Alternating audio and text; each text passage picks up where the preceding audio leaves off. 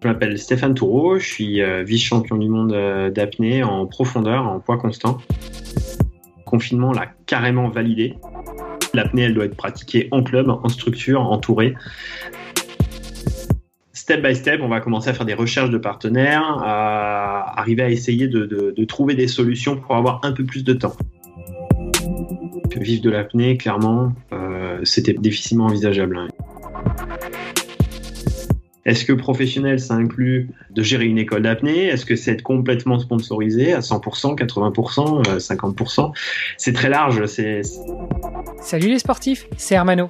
Je vous présentais le dernier épisode en me plaignant du confinement, qui pour moi était synonyme de plus d'idées, plus de projets, mais aussi l'impression que les journées raccourcissaient. Et mon invité du jour, c'est tout le contraire. Oui, aujourd'hui, pour ouvrir le dixième casier des vestiaires, je vous propose de prolonger l'épisode numéro 8, où je recevais Pierre Frola avec un autre apnéiste tout aussi inspirant. Stéphane Toureau est un jeune homme au caractère bien trempé et qui a tout juste 30 ans et malgré qu'il ait déjà un beau palmarès, commence sa deuxième vie de sportif sous-marin tout en continuant à préparer l'avenir. Bon, je vais pas trop teaser, je vais pas vous en dire plus, je vous laisserai découvrir tout ça dans l'épisode. Juste avant de vous laisser écouter cet entretien passionnant avec Stéphane, comme à chaque ouverture de casier, j'ai un énorme service à vous demander. Ce podcast ne touche malheureusement que très peu de personnes, ce qui me rend extrêmement triste car j'y mets tout mon cœur à l'ouvrage. Encore une fois, je ne souhaite pas vivre de ce podcast et encore moins vous embêter avec de la publicité, mais plus je recevrai de sportives et sportifs prestigieux et plus nous pourrons les aider grâce au projet que je suis en train de finaliser. Et pour ça, il va falloir que l'on enregistre des records d'audience. Alors vous le savez, direction Apple Podcast pour laisser une note 5 étoiles et une revue. Le podcast a aussi des comptes Instagram, Facebook, Twitter, Pinterest et LinkedIn. Partagez-y votre commentaire, taguez-moi et je vous remercierai personnellement. Allez, assez parlé, je vous laisse avec Stéphane Toureau.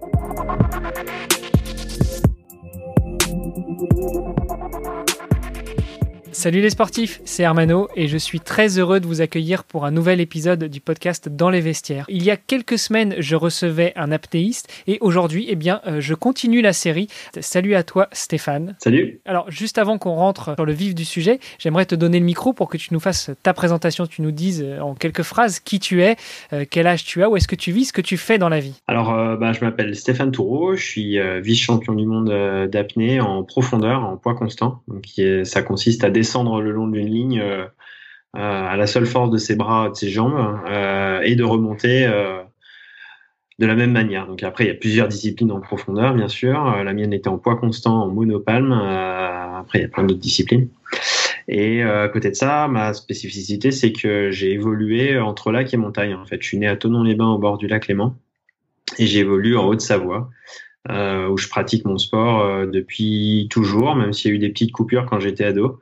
Euh, le truc, c'est que j'étais un peu autodidacte, donc j'ai dû, euh, il a fallu passer par toutes les étapes de, de construction, d'autoconstruction, euh, pour arriver à vivre de son sport, surtout euh, dans un lieu qui est pas prédisposé à la base à l'apnée et qui en fait euh, physiquement l'est euh, de manière directe, mais euh, ça, il a fallu le développer, il a fallu développer l'activité dans la région et dans le département. Euh, avant d'arriver à vivre de mon propre sport euh, qui est qui est l'apnée. Alors c'est bien, c'est un sujet justement qu'on va aborder, hein, le fait de vivre de ton sport.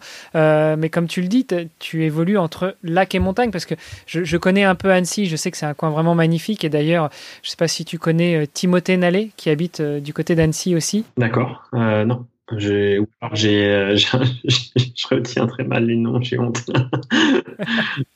Euh, pho- photographe et vidéaste de sport qui fait vraiment, euh, qui, qui, qui officie surtout dans le trail et la course, euh, de, enfin, de- de la course de longue distance et qui est du côté d'Annecy, justement. Euh, Enfin bref, refermons la parenthèse. Et donc je connais un peu le coin, mais il me semble pas que le lac descende à des, des profondeurs aussi importantes que celles que tu côtoies. Eh ben en fait, pas forcément. Euh, physiquement directement, euh, non. Mais on a euh, un outil qui est très très intéressant au lac, c'est qu'on n'a pas besoin de bateau ou de partir long au large. La profondeur est au bord de l'eau. euh, très rapidement. Euh, et en fait, on a un puits euh, qui est protégé, qui est une source qui alimente le lac par le fond, qui est au Marquisat. Et euh, du coup, ça nous fait 80 mètres de fond euh, disponible sur le lac, euh, accessible, euh, ce qui est pas négligeable. Moi, j'ai pas besoin d'aller jusque là quand je m'entraîne euh, au lac d'Annecy. Tout simplement parce que euh, avec certains exercices, différents types d'exercices, on arrive à reproduire des écrasements ou des adaptations physio en profondeur qui sont très suffisantes, très intéressantes sur 60-70 mètres max déjà. Et après, je finalise ma préparation pendant un mois sur les grandes profondeurs. Grosse préparation foncière euh, sur Annecy qui, qui permet déjà d'être de bien en tamer la préparation euh, spécifique euh, lorsque je vais partir, euh, quand je pars sur mes déplacements. Ok, alors fais-nous rêver, ton, ton, record, il est à combien de profondeur? 113 mètres à la palme. 113 mètres à la palme. Donc j'imagine qu'à cette profondeur-là, on voit plus beaucoup la lumière du soleil. Comment est-ce qu'on évolue? Alors si, si, si, contrairement à ce qu'on croit, il fait pas noir au fond. Il y a la luminosité, elle traverse surtout en, en pleine mer. Euh, au Bahamas, c'est un peu différent parce qu'on est dans un blue hole, c'est un trou qui est fermé. Euh, donc là, c'est un peu plus sombre. Les vidéos sont vraiment plus sombres quand on regarde les lives. Euh, mais euh, sinon, généralement en pleine mer, non, il fait bleu. Quand euh, quand il fait vraiment sombre ou noir, c'est que on est allé trop loin, vraiment. c'est un peu un marqueur pour éviter de faire euh, comme Guillaume Néry qui s'est retrouvé non, non, non, son, non, son, plongeur il n'avait pas donné la bonne profondeur. le, marqueur normalement c'est la ligne quand euh, c'est bien organisé. le sport évolue quand même malgré ces erreurs. Et, en termes de, durée, ça représente une apnée de combien de temps? Alors, euh, c'est des apnées qui durent pour moi assez court. Hein. Enfin, j'ai une fibre assez rapide, donc mon métabolisme est rapide, donc j'adapte un petit peu ma vitesse, mais je commence progressivement à ralentir. Je suis à 3 minutes de l'aller-retour. Et je pense que cette année, je, je risque d'avoir des surprises sur mes temps d'apnée euh, qui vont s'allonger un peu, qui vont me permettre de prendre un peu plus de temps et euh, d'arriver à être un peu plus dans le relâchement pendant la descente. Ouais. Alors pourquoi tu dis euh, cette année On a un petit peu parlé en off, mais est-ce que ce seraient les, les, conditions actuelles qui font que bah, tu vas plus plonger en ce moment et tu te concentres plutôt sur l'endurance, le, le, fond? En fait, c'était déjà au programme de ma préparation, seulement on va dire que le confinement l'a carrément validé parce que du coup, j'ai plus le choix que de faire que ça en parallèle. Et c'est, je pense que si rien n'arrive par hasard, euh, c'est une très bonne chose. Euh, ça va me permettre justement de, de, travailler sur cette filière que je, que je pensais avoir et qu'en fait je n'avais pas vraiment euh, autant que, que nécessaire. Donc là, je pousse un peu la machine sur le cardio pour ralentir ma fibre et arriver à être plus dans l'économie de l'effort. Et, et, je pense que ça va m'aider, ouais, parce que je le sens déjà sur le, les sensations sur mes sensations en apnée, même euh, au sec, hein, sur le home trainer. Euh, donc euh, voilà, j'ai hâte en tout cas de, de pouvoir expérimenter ça dans l'eau bientôt. Ouais. Tu nous as dit quelques mots, mais comment est-ce qu'un apnéiste se prépare à sec? Alors il y a beaucoup de choses parce qu'un apnéiste déjà se prépare à sec euh, en temps normal, euh, en grande partie aussi, hein, parce qu'il y a une partie préparation physique, musculaire. Euh, il y a une partie endurance, il y a une partie également apnée au sec qu'on peut faire sur le vélo ou en marche, en marchant euh, ou en courant. Après, il y a plein d'exercices qu'on mixe et à côté de ça, il y a beaucoup beaucoup d'assouplissement aussi, parce que ben, forcément, il faut aussi avoir un, une machine qui soit souple pour accepter les pressions et les grandes profondeurs.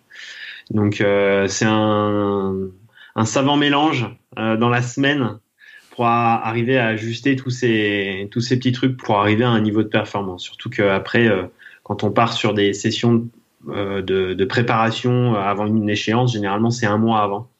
Donc on a quatre semaines pour euh, monter un prêt en puissance à un niveau spécifique. Parce qu'évidemment, euh, quand on plonge profond, on peut pas se permettre d'avoir une grosse préparation foncière en parallèle au même moment. Euh, ça demande beaucoup de récupération parce qu'une plongée de 3 minutes, elle nous atomise un peu entre 24 et 48 heures. Donc, euh, je dirais que c'est vraiment par euh, les préparations sont, sont échelonnées par bloc. Ouais. Les gens qui sont de ma génération, nous on a grandi avec le Grand Bleu où euh, pendant deux heures on les voit plonger non-stop et on se dit que euh, une vie d'apnéiste, de, de, plongeur, c'est ça, c'est plonger 24 heures sur 24, enfin 20 heures sur 24. C'est possible parce que il y a certains, par exemple, si je prends l'exemple d'un très bon apnéiste profond, il peut aussi être chasseur sous-marin, faire que ça, être que dans l'eau et il va développer énormément d'aptitudes physiologiques en apnée dans l'eau. Il va peut-être pas avoir autant de force musculaire qu'un athlète qui s'est préparé euh, plus au niveau musculaire, mais en fait dans les deux cas, ils vont se retrouver peut-être à un même niveau de profondeur. Euh, et ça, ça dépend complètement de sa physio et de comment on s'est entraîné. Il y en a qui sont plus dans l'eau, d'autres moins dans l'eau. Euh, et ça, ça c'est type à chacun et aussi ça dépend de notre environnement. Alors, en tout cas, moi ça fait super plaisir parce que tu nous dis que tu nages évidemment un petit peu quand même, surtout sous l'eau. Euh, tu fais du vélo, tu fais de l'apnée aussi en courant, donc en plus tu es triathlète. Moi j'adore. Alors euh, bah, c'est vrai que c'est un peu ça. Avant j'étais un peu moins triathlète, euh, même si j'adore le vélo, j'adore nager. je dirais que cette année, ça a été un peu plus. J'ai un peu plus appuyé sur la natation, le vélo et la course à pied. Et le confinement, comme j'ai dit, l'a appuyé. et après, j'incorpore mon apnée dedans en sachant que, euh, bien sûr, dès qu'on va avoir accès aux piscines, euh, je vais pouvoir euh, entraîner à bloc, bloc en piscine, puisque j'ai une grosse partie piscine et foncière pour moi. En sachant que avec le lac, j'ai beaucoup travaillé sur l'adaptation physiologique pulmonaire. Donc on va dire que j'ai très très bonnes adaptations de flexibilité et, d'endurance pulmonaire, on va dire. Euh, maintenant, euh, ce qui me manque pour aller encore plus loin, c'est vraiment sur euh, augmenter ma capacité hypoxique physio, ma capacité à tenir mes apnées le plus longtemps possible. Voilà, c'est ça que j'essaye d'améliorer à l'heure actuelle et c'est par la préparation physique et euh, les apnées hors de l'eau et euh, en piscine. Parce que bien sûr, comme, comme en grande profondeur, on peut pas se permettre de répéter plusieurs fois des grandes plongées en profondeur, sinon on risque l'accident de décompression. Même si sur une plongée on risque rien, euh, si on en enchaîne trop et à un moment donné on risque d'avoir le même problème que les plongeurs bouteilles, de risque d'accident de décompression. Ce qui fait que pas se permettre voilà, de, de, répéter plusieurs fois 100 mètres euh, sur plusieurs jours successifs. Oui, effectivement, je voulais le préciser. Hein. Moi, j'ai fait euh, un peu de, de plongée, bouteille et d'apnée quand j'étais plus jeune. Et, et, dans les cours que, que l'on fait pour être moniteur, on nous sensibilise bien aux accidents de décompression. Donc, euh, chères auditrices, chers auditeurs, quand on vous dit que quand on fait une plongée, on risque rien, attention, c'est une plongée en apnée, pas une plongée en bouteille. Hein. Si vous remontez sans souffler, ça va vous faire vraiment très, oui, très Après, il y a d'autres euh, d'autres choses, mais en tout cas sur l'apnée, voilà. Après, c'est pareil, l'apnée, elle doit être pratiquée en club, en structure, entourée. Euh, guidée par des bons moniteurs et, euh, et non pas fait à l'arrache. Ça, c'est nous qui avons essuyé les plâtres. C'est pas pour que vous les essuyez maintenant. Maintenant, il y a des écoles, il y a des structures, euh, il faut y aller. Je crois que j'ai dû faire tout ce qu'il fallait pas faire. Je pense qu'il n'y avait pas d'école, pas trop de, de moyens de s'entraîner avant euh, ici quoi. Ça me faisait plaisir quand tu parlais de triathlon parce que euh, c'est vrai que souvent à l'entraînement, on apprend, enfin en natation en tout cas, à faire des départs vraiment en apnée pour pouvoir mettre le maximum de puissance et bien se placer dès le début. Donc toi, le jour où tu rangeras ton, maillot de bain d'apnéiste, tu souhaites te mettre au triathlon, je pense que tu auras beaucoup beaucoup de facilité en départ natation. Bah oui, oui, bah ça, forcément qu'on a, on développe après des aptitudes dans, dans certains sports. Hein. Euh, moi, je le vois sur euh, mon gradient de progression quand je me remets au cardio. Un gradient de progression en cardio qui est, qui est, qui est assez exceptionnel et je pense que c'est, c'est lié aux, aux années d'apnée que j'ai pu faire avant. Tu veux dire euh, progression au niveau cardio parce que le, le, cardio justement reste très bas ou alors ton seuil euh, d'échange gazeux est très haut ou tu montes très haut? Bah, En fait, les apnéistes, on ne peut pas être trop trop dans le cardio parce qu'on a malgré tout on a beaucoup d'entraînements liés dans l'eau et en apnée euh, physiologiquement il faut quand même qu'on soit dans le spécifique. On peut pas être des champions euh, en, cardio euh, ou en force pure même s'il faudrait qu'on soit bon partout. Mais on va dire que c'est cette complémentarité qui fait qu'on arrive à un objectif. Après l'apnée elle permet d'économiser l'oxygène. Voilà de, de, diminuer notre consommation d'oxygène à travers nos cellules, à travers euh, notre système nerveux. On va développer un réseau vasculaire pulmonaire et cérébral qui est un peu plus développé grâce à l'hypoxie, au manque d'oxygène. Euh, ce qui fait que quand on va débuter un sport cardio, quel qu'il soit, on va avoir un gradient de progression qui sera peut-être un peu plus important. Parce que forcément, on a plus un réseau vasculaire un peu plus rapide euh, qui va nous permettre d'oxygéner un peu mieux. Alors peut-être que la limite, elle va d'abord être musculaire avant d'être cardio. Et après, ça va progressivement se, se stabiliser. Moi, il m'a fallu une semaine ou deux avant d'arriver à équilibrer un petit peu les deux. finalement, tu es un peu à l'opposé de, de, Pierre. Je reviens sur Pierre Frola que j'avais eu il y, a, il y, a, trois semaines, mais lui, il était d'abord judoka avant d'être apnéiste. Toi, tu es d'abord apnéiste et après, tu te concentreras peut-être sur un autre sport? Oui et non. Enfin, au début, j'ai commencé vraiment avec le vélo le cyclisme. Parce que mon frère était cycliste aussi, il était pistard. Euh, moi, j'ai commencé le vélo euh, très jeune. Alors après, euh, ça s'est vite arrêté. J'ai eu un petit accident, enfin un bon accident, euh, et du coup ça m'avait un peu calmé. J'ai fait d'autres trucs à côté. J'ai couru aussi euh, à l'école beaucoup. Et l'apnée, je l'ai pratiqué à l'âge de 10 ans. J'ai découvert l'apnée à l'âge de 10 ans en Corse en voyage. Et c'est après, au fil des vacances, j'ai la frustration de ne pas pouvoir pratiquer, qui fait qu'on attendait les vacances avec impatience. Et c'est vraiment à l'adolescence, un peu un peu rentré dans l'âge j'ai commencé à avoir moins peur du lac, à essayer de me baigner au lac pour voir si je pouvais m'entraîner dedans. Parce que c'est vrai que quand on n'a pas de structure, on n'a pas de moniteur, on n'a pas d'encadrant, on n'a pas d'entraîneur, c'est dur de trouver la motivation, surtout quand on est jeune. Euh, donc il faut arriver à trouver cette automotivation.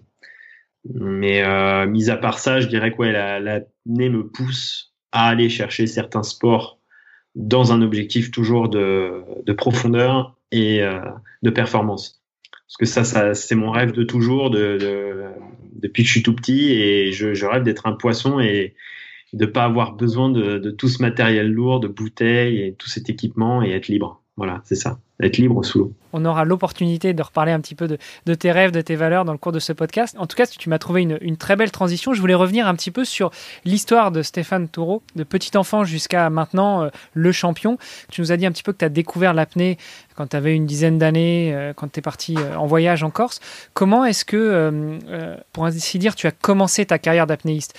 J'ai reçu des, sportifs sur ce podcast, des, karatékas, des, coureurs, des athlètes, qui m'ont tous dit, bah moi, j'ai été piqué par le virus quand j'avais 6-7 euh, ans, j'étais en club et puis après j'ai fait un sport-études et puis après euh, bah, quand euh, l'opportunité s'est présentée à moi, j'ai choisi entre les études et le sport ou alors les deux et puis je suis devenu sportif mm. professionnel. Quelle est ton histoire à toi?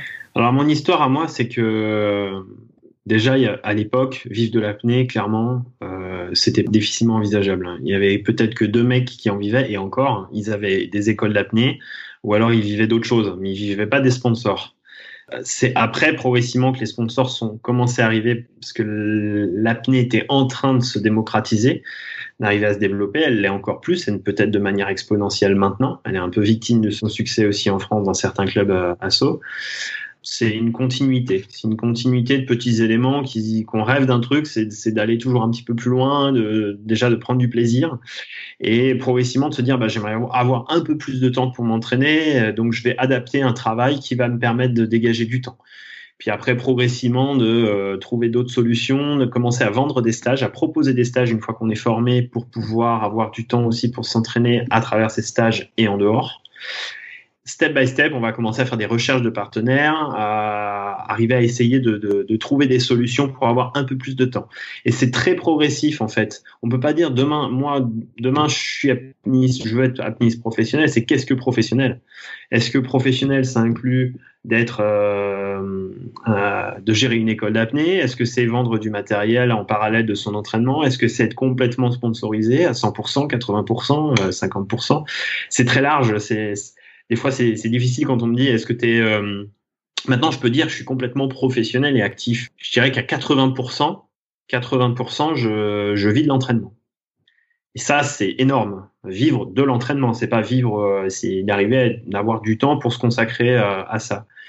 Et pour ça, il a fallu franchir les, ce pourcentage, on va dire, très progressivement. Alors quand tu dis que tu vis de, l'entraînement, c'est-à-dire que tu as réussi à trouver des sponsors qui financent euh, ton entraînement, ou euh, ça veut, tu veux dire par là que tu es un professionnel de ton sport, dans le sens où, comme tu le disais, euh, tu donnes des cours, tu donnes des stages, et c'est grâce à ce que tu récoltes en vendant ces stages que tu arrives à t'entraîner au quotidien et à payer tes factures? Alors au début, c'était un peu de stage, un, peu de, un peu de cours, un peu de sponsors. Et puis progressivement au fil des années, c'est devenu un peu plus du sponsor, un peu moins de stages, euh, jusqu'à pratiquement disparaître les stages. Euh, on va dire que les stages, j'en ai peut-être un ou deux, mais c'est c'est plus un complément. Euh, mais actuellement, le cœur le cœur de mon activité, elle est liée à mes sponsors et après un peu d'intervention conférence en entreprise. Après, bon, bah, ça, s'étale sur plein de petites activités qui pourraient être annexes, mais pour le moment, comme mon entraînement me prend beaucoup de temps, il faut que j'arrive à, faire un choix pour optimiser ma préparation, pour euh, arriver à mes objectifs et en même temps arriver à, à vivre de mon sport. Euh, c'est une question que euh, qu'on pose pas forcément aux femmes, mais bon, entre hommes, je peux te la poser. On n'a pas parlé de ton âge. Ah, 33 ans. Ce qui confirme bien que dans l'apnée, c'est un, sport où on peut encore performer en ayant un certain âge, parce qu'il y a certains sports, à 25-30 ans, on est déjà à la retraite. oui, c'est l'avantage de l'apnée. Et en même temps, ça paraît aussi un peu logique. C'est que comme on n'a pas de statut de haut niveau, clairement, hein, déjà ça c'est vrai qu'on n'en a pas parlé, mais c'est important, euh, on n'a pas euh, officiellement auprès de Jeunesse et Sport un statut de haut niveau. Ce qui fait que euh, légalement, on ne peut pas être aidé par le département, la région ou la localité, ou même l'État. Donc, ils n'ont même pas la possibilité de eux, même s'ils avaient envie de nous aider, ils ne pourraient pas le faire. Ça qui est, assez hallucinant et qui nous pousse à être complètement autodidacte sur le financement et donc créer son entreprise. Je te coupe, mais alors pourquoi pourquoi est-ce que vous êtes vous n'avez pas la possibilité d'avoir ce statut de sportif de haut niveau? Alors le statut de haut niveau, il est très, euh, il est quand même assez exigeant. Hein. Euh, je crois qu'il faut un peu plus, plus de 35 pays, euh, nations par championnat du monde représentés au niveau mondial. Enfin, sur les critères français, ils veulent qu'il y ait au moins 35 pays présents au championnat du monde. Ensuite, il y a d'autres critères qui sont, c'était quoi? Je crois qu'il faut un nombre de médailles sur 4 ans qui nous classe dans les quatre meilleures nations au monde. Euh, derrière, il faut qu'on ait un pôle espoir, il faut qu'on ait un circuit Coupe de France, il faut qu'on ait un championnat de France. Euh, et après, ça dépend quelle activité. Donc, quelle activité Parce que bien sûr, dans la fédération française, on a plusieurs activités. On a la nage avec palme qui elle est reconnue. On a d'autres sports qui ne le sont pas, dont l'apnée. Ce critère-là, il devient de plus en plus difficile à, à avoir, en sachant qu'une fois qu'on a un statut de haut niveau, c'est l'État qui va débourser euh, un, certain investissement pour pouvoir euh, professionnaliser l'activité, du moins pour arriver à aider les athlètes à, à, subvenir à leurs besoins par différentes aides, qu'elles soient professionnelles ou qu'elles soient financières, ou même directement de financer au biais de la fédération euh, des choses. Donc ça, pour le moment, le statut, on ne l'a pas. Et vu la conjoncture actuelle au niveau financier, euh, ça a l'air d'être assez compliqué dans l'avenir. Donc autant arriver à se gérer soi-même. Et euh, je dirais que c'est ça le cadeau. Au final, je l'ai un peu pourri ce, ce truc-là en me disant, mais purée, on a un sport qui est ultra physique et ultra exigeant et on a vraiment zéro aide. C'est quand même assez hallucinant. Et euh, derrière, je me suis dit, mais en fait, non, c'est le meilleur cadeau qui soit. Si j'avais pas eu cette, euh, toutes ces difficultés-là pour y arriver, je me serais pas formé à tout ce qui est lié au sport, marketing du sport, communication, euh, arriver à intervenir devant le public, que ce soit sur des conférences, à intervenir auprès des médias, savoir comment ça fonctionne. C'est malgré tout, c'est une, c'est une préformation professionnelle mais qui est autodidacte. Et euh, j'ai pas fait d'études, mais au final, je me suis auto-formé grâce à ça. Donc pour moi, ça a été inconsciemment, ça a été un outil qui m'a permis de me former. Euh, sur les métiers du sport. Est-ce que euh, du coup tu as déjà réfléchi euh, à ta reconversion, à ta retraite? Est-ce que j'imagine que bien entendu tu vas, tu vas mettre en pratique tout ce dont tu viens de nous parler, tout ce que tu as appris, mais comment est-ce que tu peux le mettre en avant? Dans le cadre d'une reconversion si tu y as déjà pensé ou peut-être que tu seras apnéiste euh, professionnel de l'apnée jusqu'à jusqu'à 60 70 80 ans et encore au-delà. Alors déjà d'un c'est vrai que l'apnée on vieillit bien. Euh, dans les meilleurs apnéistes on est entre 30, ils sont entre 30 et 40 ans. Euh, voire plus dans certains dans, dans certaines disciplines comme l'apnée statique. L'apnée statique on peut vieillir encore plus. Donc ça, je sais pas si je serais champion d'apnée statique à 60 ans, mais. non, mais ce qui est, sûr, c'est qu'en tout cas, j'ai de l'avenir sur mon activité. On a un sport qui euh, physiologiquement, qui demande beaucoup, beaucoup, beaucoup, beaucoup d'années d'adaptation en grande profondeur, qui nous laisse un champ de progression. Euh, à passer, passer 30 ans qui est assez important. Mais au-delà de ça, euh, comme on a galéré avant, je dirais que notre pré-carrière, on l'a construite avant notre carrière. C'est ça le paradoxe en fait de l'apnée, c'est que si tu veux vivre d'un sport où tu galères grave, euh, au final tu te formes à ton après-carrière avant même d'être apnéiste professionnel ou d'être tel ou tel athlète professionnel. Donc euh, je dirais que c'est ça. C'est, je me suis auto-formé, j'ai fait mon, ma propre auto-école euh, de formation sur sur mon après-carrière.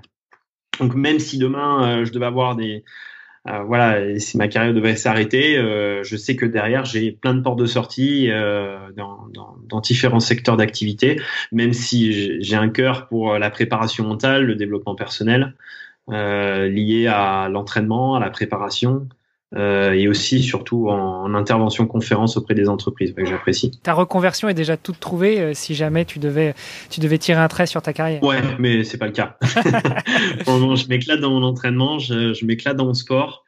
Euh, et c'est marrant parce que tu vois le confinement m'a encore plus validé le, le fait de cette voie-là, d'être euh, sportif parce que je l'ai toujours été au fond de moi et au final j'avais peur de l'accepter complètement en me disant ouais mais il y a le travail, ouais mais il y a ci, il y a cette notion toujours de standardiser de notre société qui, nous confine à un poste. Euh, et en fait, non, je pense que euh, le poste, c'est à nous de le créer. Il faut, plutôt le voir comme un jeu et euh, de s'auto-construire et de faire quelque chose qui n'a pas encore existé ou qui n'est pas existant.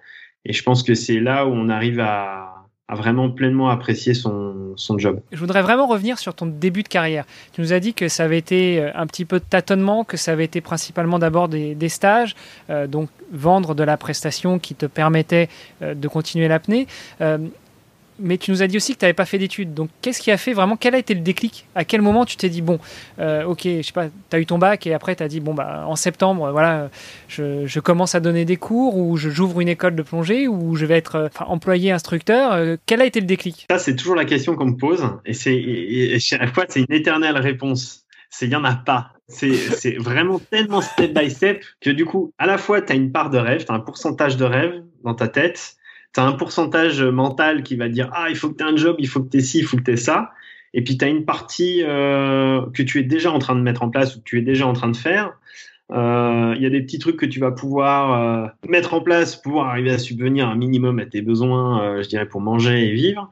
Euh, et au final, ça va faire progressivement. Au début, tu arrives à développer qu'un seul stage, et puis tu es, content, c'est ton premier stage, et ça y est, tu arrives à avoir deux, trois personnes pour donc tu es, content parce que ça te fait un petit plus, mais tu dis bon bah il y a encore du chemin.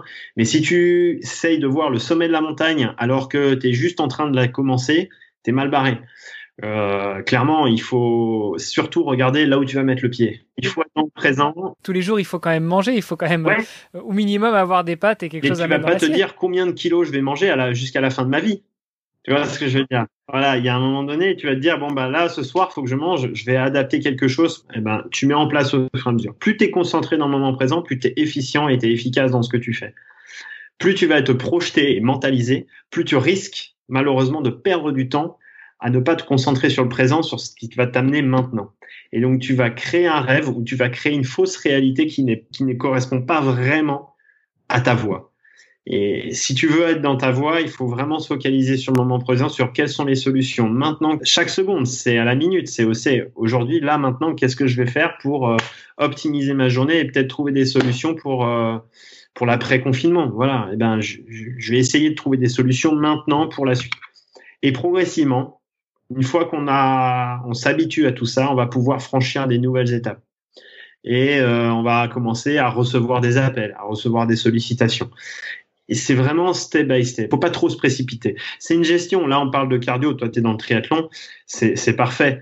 Euh, sur une course, tu, tu pars pas peine balle. Ah, super, ça y est, je suis dans les premiers. Tu oui, combien de temps ça va durer sur ta course? Et à un moment donné, c'est ça. C'est d'arriver à se gérer dans son effort et, euh, et à surtout s'écouter. Écouter son propre corps, écouter ses émotions. Parce qu'à un moment donné, si on dépasse la limite, il y a forcément un moment donné où on va casser. Et ça m'est arrivé, ça m'est arrivé. J'ai eu un crash il y a deux ans. Euh, j'ai voulu tout cumuler quand j'ai créé ma société. Euh, j'ai essayé de tout gérer et en même temps, euh, je me couchais tard la nuit parce que j'essayais de bosser l'anglais parce que je devais préparer une conférence en anglais. En même temps, derrière, je devais m'entraîner en profondeur. En même temps, euh, je gérais d'autres trucs. Du coup, je dormais pas assez. Euh, nutrition, j'ai fait un peu moins attention et bim, ça a pas, ça a pas loupé, j'ai cassé. Un petit burn-out, plus blessure, plus œdème pulmonaire et derrière euh, un mois d'arrêt. Donc tu vois, ça pardonne pas.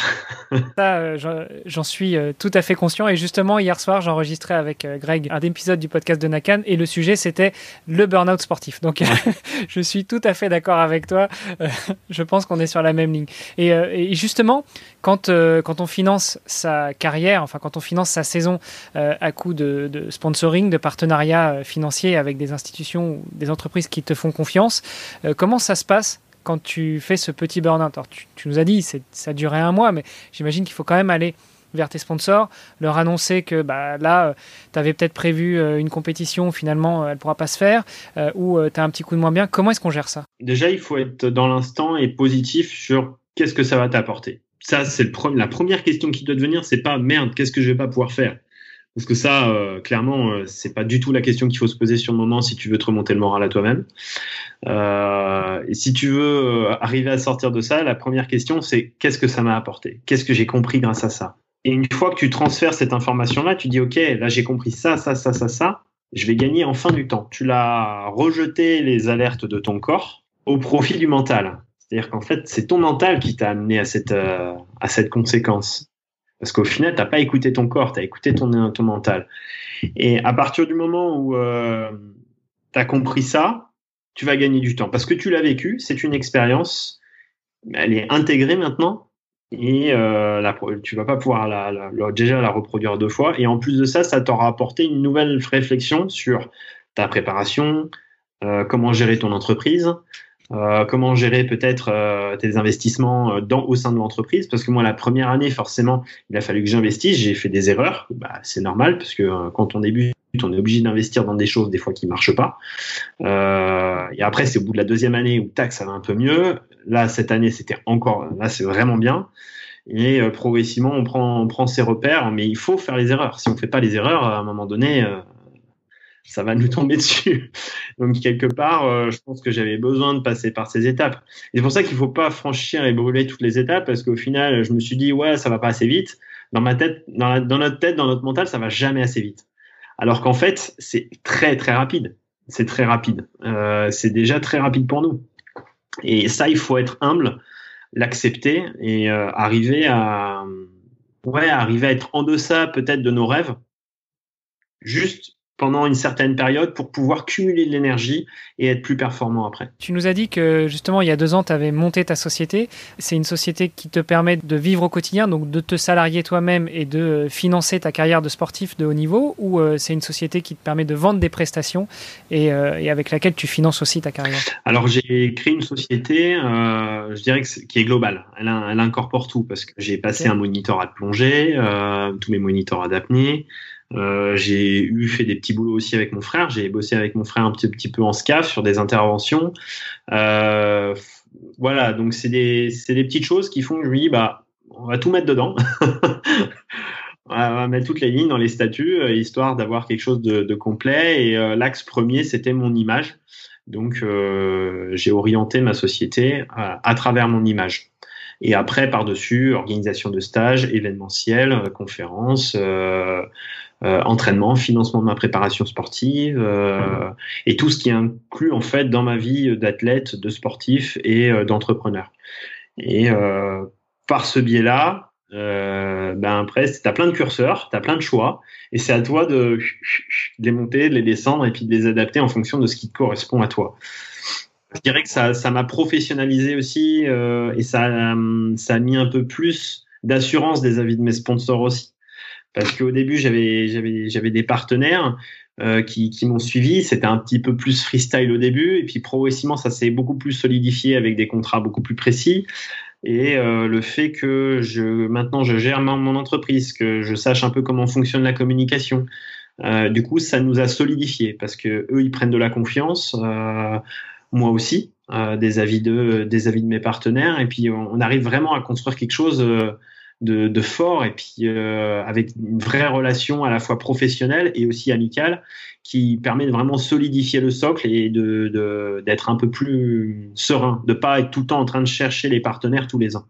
Et je dirais que ça c'est important d'arriver à construire une vraie euh, une vraie relation de confiance avec ses partenaires pour arriver à pour arriver à son objectif, parce qu'à un moment donné, il va falloir se concentrer à l'entraînement et ça prend beaucoup de temps. Et il faut manager le reste du temps pour aussi euh, que chacun y trouve son compte. Autant euh, moi que eux dans leur stratégie de, de commerciale ou professionnelle et autres. Et aussi avec des valeurs, parce que bien évidemment, euh, je ne vais pas chercher des partenaires qui n'ont pas les valeurs que je partage. Euh, euh, on peut parler d'environnement, on peut parler plein de choses. Moi, mes partenaires sont engagés sur le plan environnemental et font, euh, ils font des belles choses. Comment est-ce qu'on trouve son premier sponsor? Ne me réponds pas comme tout à l'heure, s'il te plaît. Ça vient tout seul. Non, non. Comment, comment est-ce que tu as été trouvé ton premier sponsor? Peut-être que Alors vas-y, est-ce que tu peux partager ça avec nous? Je pense que le plus important, c'est vraiment le réseau. Ne pas s'enfermer chez soi euh, à euh, bosser dans son coin et euh, des, à aller sur les réseaux sociaux et développer le truc. Je pense que c'est un peu des deux. Il faut à la fois communiquer, mais clairement, hein, la réalité, c'est que on est des humains, on est des des êtres de relation. Il faut qu'on soit en contact. Donc il faut aller auprès des gens, il faut aller euh, dans des soirées, il faut aller à la rencontre euh, et c'est par bouche à oreille, par communication qu'on arrive vraiment à trouver son réseau, des, des, des personnes qui vont nous aider aussi sur notre route, qui ont envie de nous aider, avec lesquelles on va aussi pouvoir partager des choses. Pourquoi pas un stage d'apnée Et puis en échange, la personne va pouvoir nous aider à avoir euh, certains contacts par le biais de son, son métier, je sais pas. Et euh, je dirais que le réseau construit, se, se, construit très progressivement. Il faut juste être un peu patient. Et en fait, clairement, on va dire que le, le je pense que le le cœur du partenariat, c'est ça, c'est de quand on a un petit bout de terrain, ben on va commencer à planter des graines. Voilà, juste euh, laisser arroser comme il faut, euh, bon soleil. On va pas arriver avec le seau d'eau et puis balancer le seau sur la graine parce que clairement ça va pas marcher. Euh, et on voit rien. On voit rien pendant un certain temps et rien qui sort de terre. C'est très frustrant, c'est terrible au début, surtout quand on débute. Et au début, on voit une petite pousse, mais avant qu'il y ait des fruits, il va falloir être encore plus patient. Et euh, je pense que c'est ça. C'est vraiment euh, quelque chose qui se construit euh, tôt.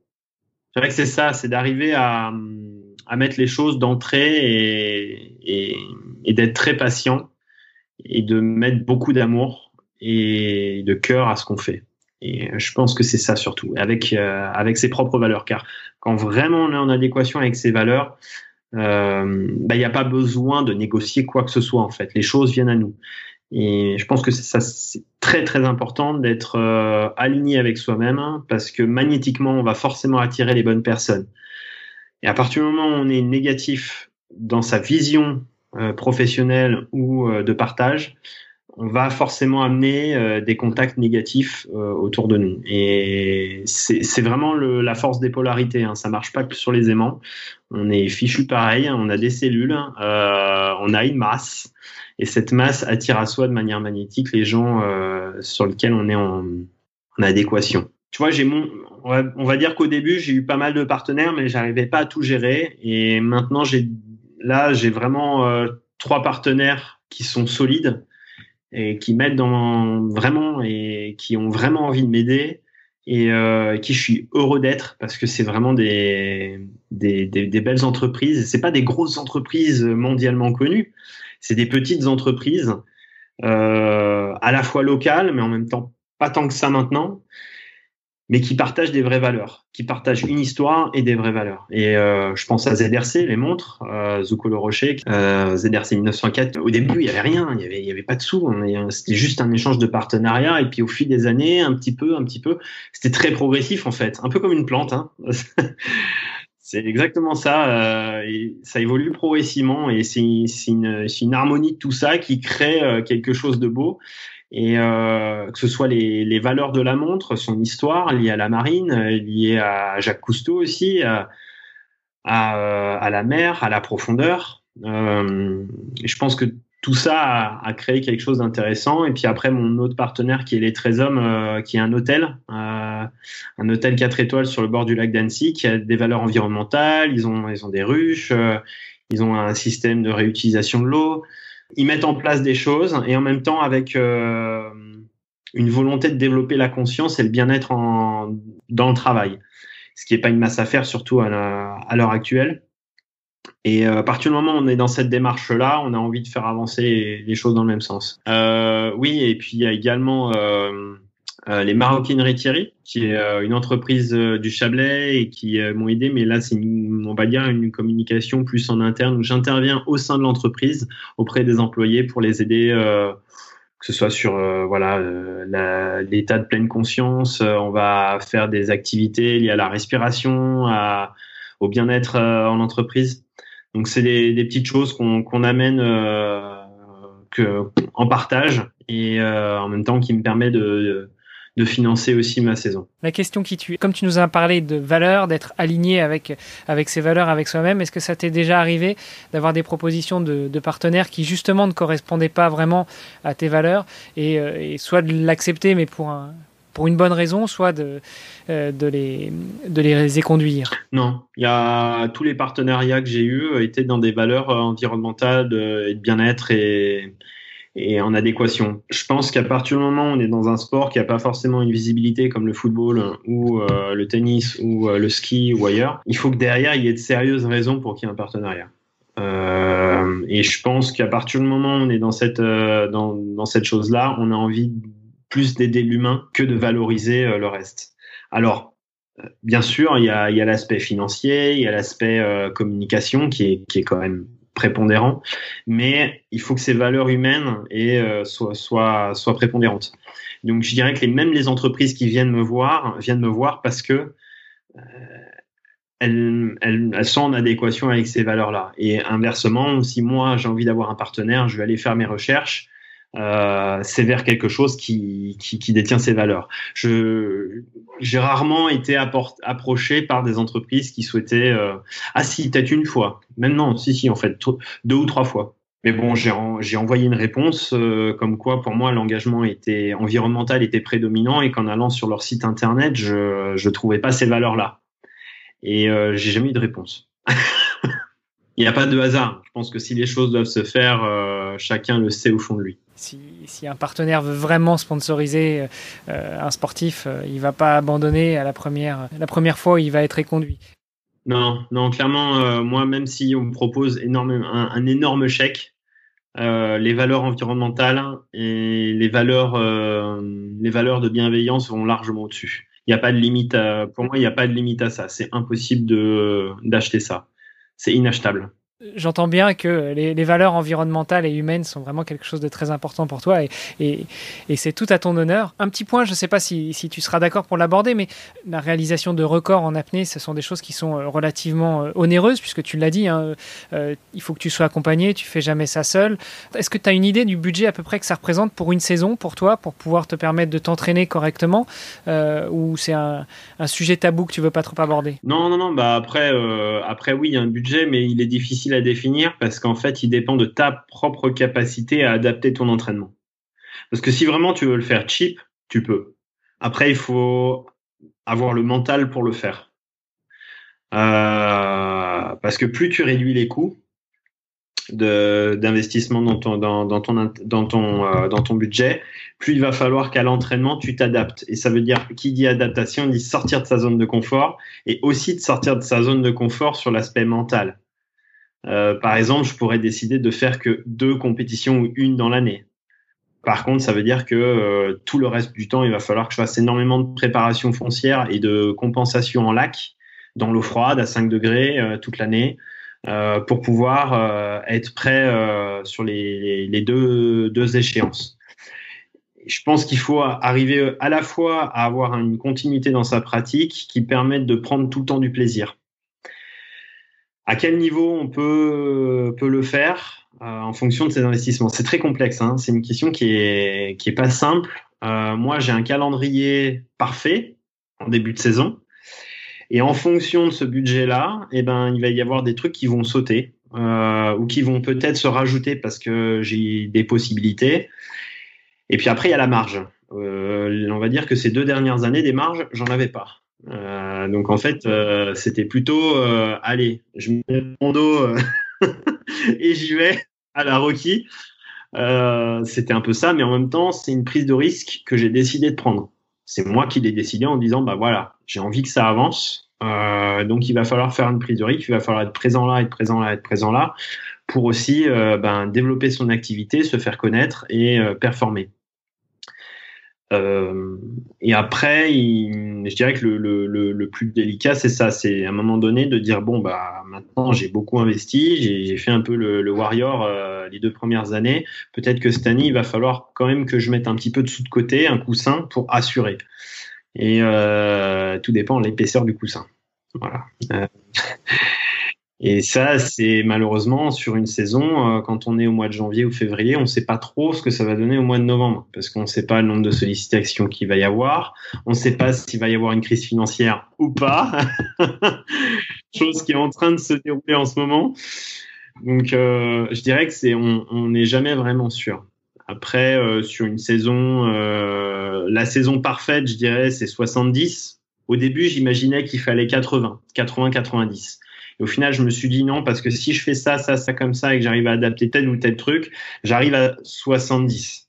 Maintenant, je le fais jamais. Okay. Pour le moment, j'y suis pas. Euh, clairement, c'est euh, c'est le rêve 70 parce que j'ai adapté des choses. Mais euh, bah, progressivement, il, a il va falloir peut-être que je je revoie les choses à la baisse. Et euh, donc oui, non, j'y suis jamais allé. Maintenant, euh, d'arriver à à adapter mon entraînement en fonction du budget. Maintenant, j'y arrive. Par contre, au début, je me suis dit, il me faut euh, une salle de gym, euh, une attachée de presse aussi pour communiquer. Il faut plein de choses. Donc, c'est un investissement qui est, important. Et se dire, OK, qu'est-ce que j'ai réellement besoin et qu'est-ce que je n'ai plus besoin? Et des fois, on croit avoir des besoins alors qu'on on est capable de le faire soi-même. Maintenant, euh, c'est impossible à le faire la première année. Tu peux pas être communiqué, euh, tu peux pas en même temps t'entraîner, euh, être spécialiste de la préparation physique, être manager, agent et en même temps chef d'entreprise. C'est pas possible. Par contre, la deuxième année, tu as peut-être trois trucs qui sautent parce que tu es capable de le faire toi-même. Et la troisième année, bah, tu t'aperçois qu'en fait, il y a encore un ou deux trucs que tu peux enlever parce que bah, au final, tu peux le faire toi-même. Bon, il y a un moment donné, il y a des limites. Hein. on arrive toujours à un moment donné à dire bon là, il euh, faudrait peut-être quand même que que j'ai des jours de repos. Ouais. Mais euh, voilà, ouais. Je pense que sur un investissement d'un apnéiste euh, international, euh, le rêve c'est d'avoir entre 60 et 70 parce que c'est ce que coûte à la fois si on veut avoir une sécurité sociale un minimum un salaire pour manger et se nourrir et se loger euh, arriver à, s'entraîner, à avoir les outils pour pouvoir s'entraîner, à se déplacer parce que les compétitions elles sont pas à côté de la maison. Hein. Euh, des grandes compétitions internationales sont des zones où il n'y a pas de courant, où c'est protégé. Euh, après, il y a un truc qui fait que le, budget diminue, euh, c'est le nombre de vols. Je vais pas m'amuser à faire toutes les compétitions. Et sur le plan environnemental, je t'avoue que je culpabilise quand même pas mal de, de prendre l'avion maintenant.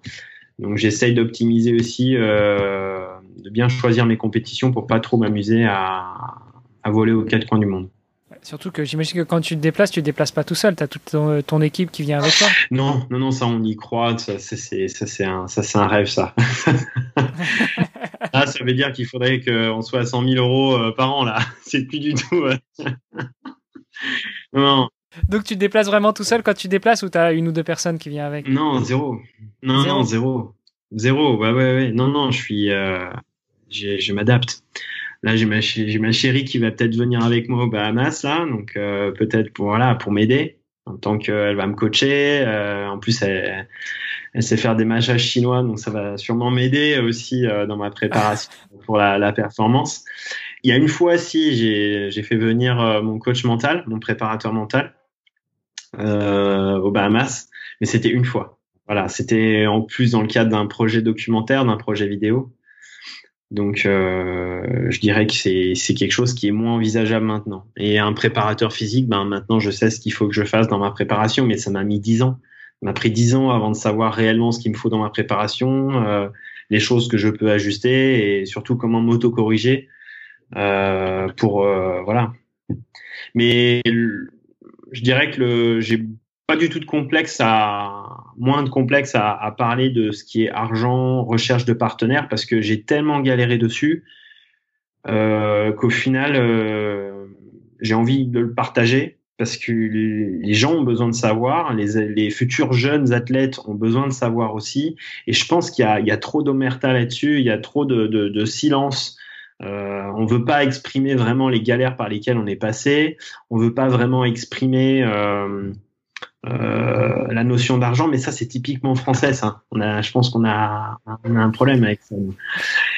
On, a un problème avec ça. Hein. la semaine dernière, j'avais euh, Sandy Scordo, euh, donc euh, karatéka, vice-championne du monde de karaté, qui nous disait que elle, elle a fait quelques années aux États-Unis et c'est totalement différent. Même dans la recherche de sponsors, la, relation est totalement différente pour les, les sociétés françaises. En général, un sportif n'est qu'un quelqu'un qui, qui, a de la chance de pouvoir vivre de son sport, alors qu'aux États-Unis, c'est quelque chose qui est beaucoup plus ancré dans la culture. Et on n'a pas de problème de parler d'argent avec un sponsor, là où euh, en France, mm. c'est beaucoup plus tabou. Comme on est entièrement d'accord. Mais après, euh, tout dépend comment comment on y arrive. Mais en tout cas, si on y passe par la case galère, on a beaucoup moins de complexes à en parler, je pense, parce que ben on l'a on l'a on a dû le on a dû le travailler soi-même euh, à la dure. Après voilà, j'ai aidé aussi des potes. Euh, je suis souvent contacté par euh, des collègues de l'équipe de France ou autres pour des conseils, des questions sur euh, sur la recherche de partenaires ou euh, pour aider, donner des conseils. Parce que j'ai j'ai tellement galéré là-dedans que j'ai pas envie qu'ils passent non plus par à perdre du temps par toutes les étapes. Euh, surtout pour les, les, les, jeunes qui arrivent. Je pense qu'ils ont besoin d'aide et euh, on a essuyé les plâtres. C'est pas pour leur euh, leur mettre des bâtons dans les roues, bien au contraire. C'est vraiment de, de s'entraider. Et a voilà. Après, il y a l'image qu'on se fait du sport de haut niveau et puis des athlètes et puis de l'entraide et autres. Et puis a la réalité. Et euh, je pense qu'à un moment donné, il faut arriver à être euh, se gérer soi-même hein, si on veut vraiment être sûr de son projet pour se construire. Et euh, voilà, je dis pas que c'est de pas donner sa confiance aux autres, au contraire, c'est de savoir en donner, mais il faut euh, savoir être autonome et indépendant.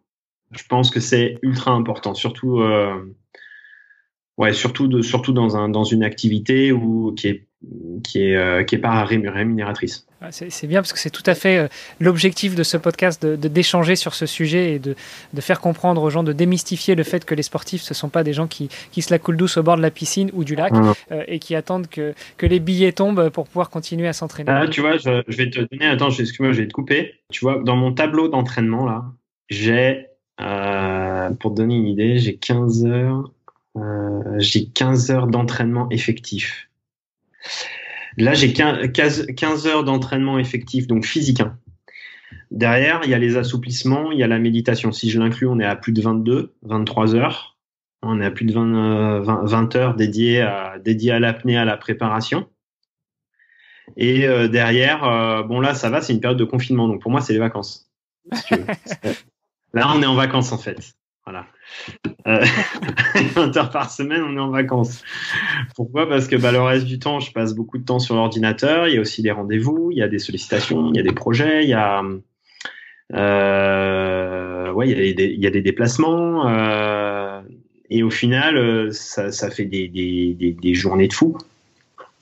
Mais moi, je me rendais pas compte au début. Je culpabilisais parce que je me dis, mais purée, quand tu es indépendant, en fait, tu as toujours un moment donné où tu te culpabilises tu dis mais purée là j'ai l'impression de procrastiner et tout d'être euh, d'être avachi euh, l'après-midi. Mais normal tu t'es envoyé quatre séances d'entraînement trois séances d'entraînement euh, dures la veille et derrière tu demandes à ton corps d'être euh, d'avoir la forme mentale pour bosser pendant une journée sur un ordinateur.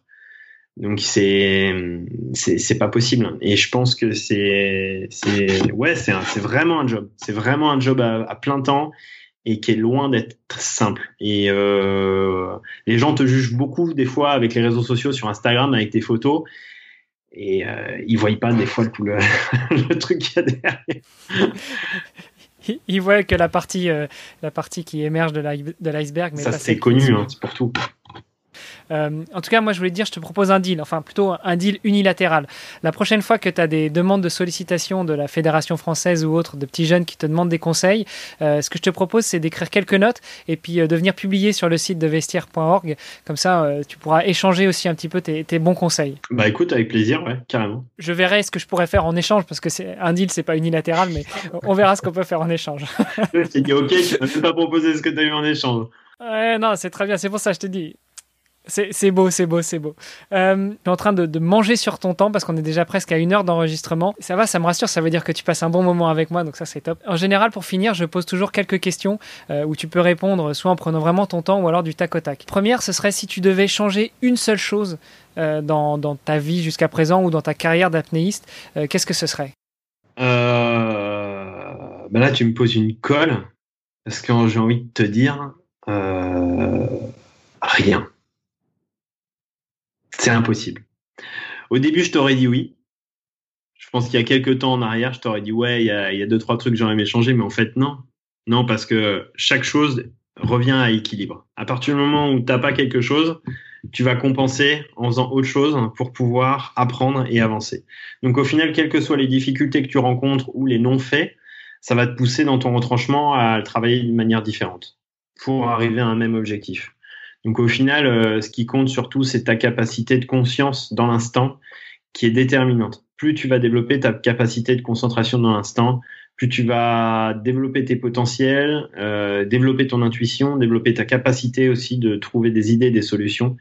Parce que bien sûr, dans le sport de haut niveau, si tu veux arriver à gravir les échelons, je pense qu'il faut, euh, faut arriver à créer quelque chose qui n'est pas encore existant, qui n'a pas encore été fait. Et je pense que ça, c'est le plus dur. Pouvoir savoir sans arrêt se réinventer et, réinventer son sport. Ouais, et puis être dans, à l'écoute de son corps pour euh, aussi changer. Parce que son corps, lui, il aime bien, le, il aime bien les, les habitudes.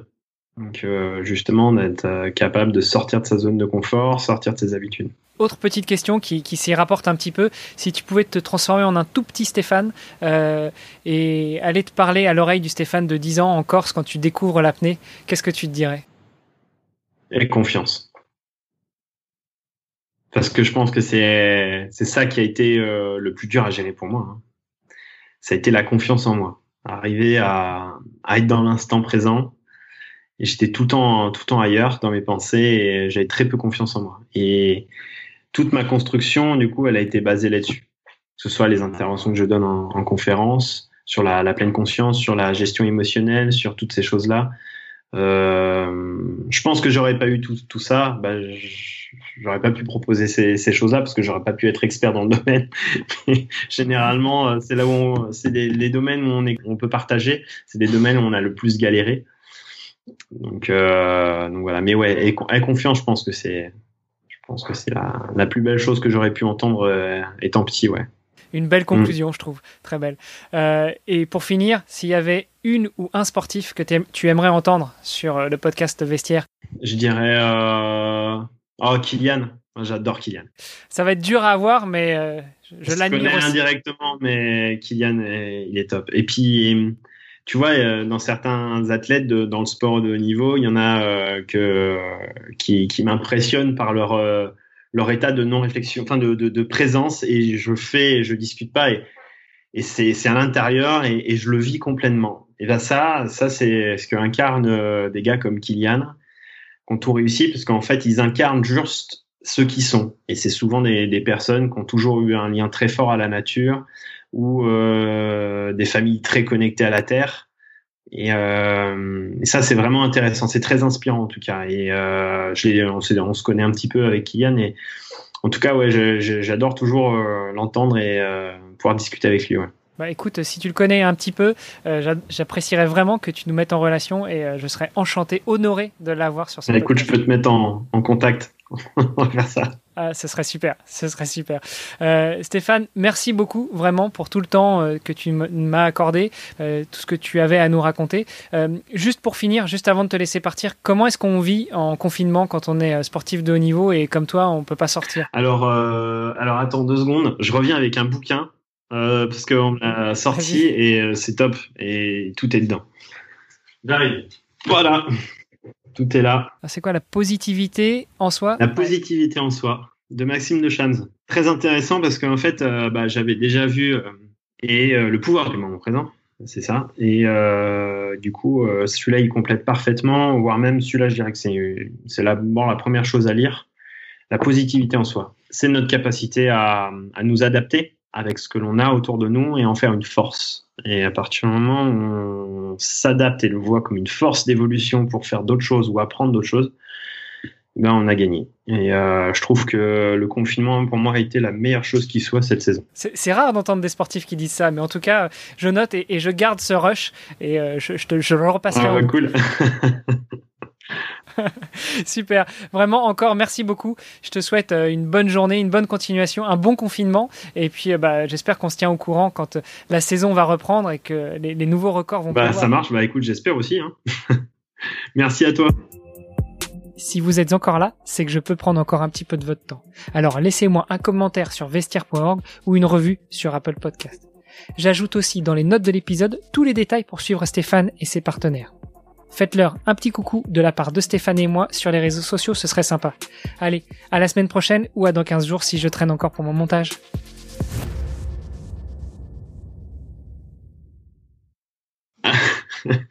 non, bah, le. Euh, qui m'a perturbé, on va le couper ça.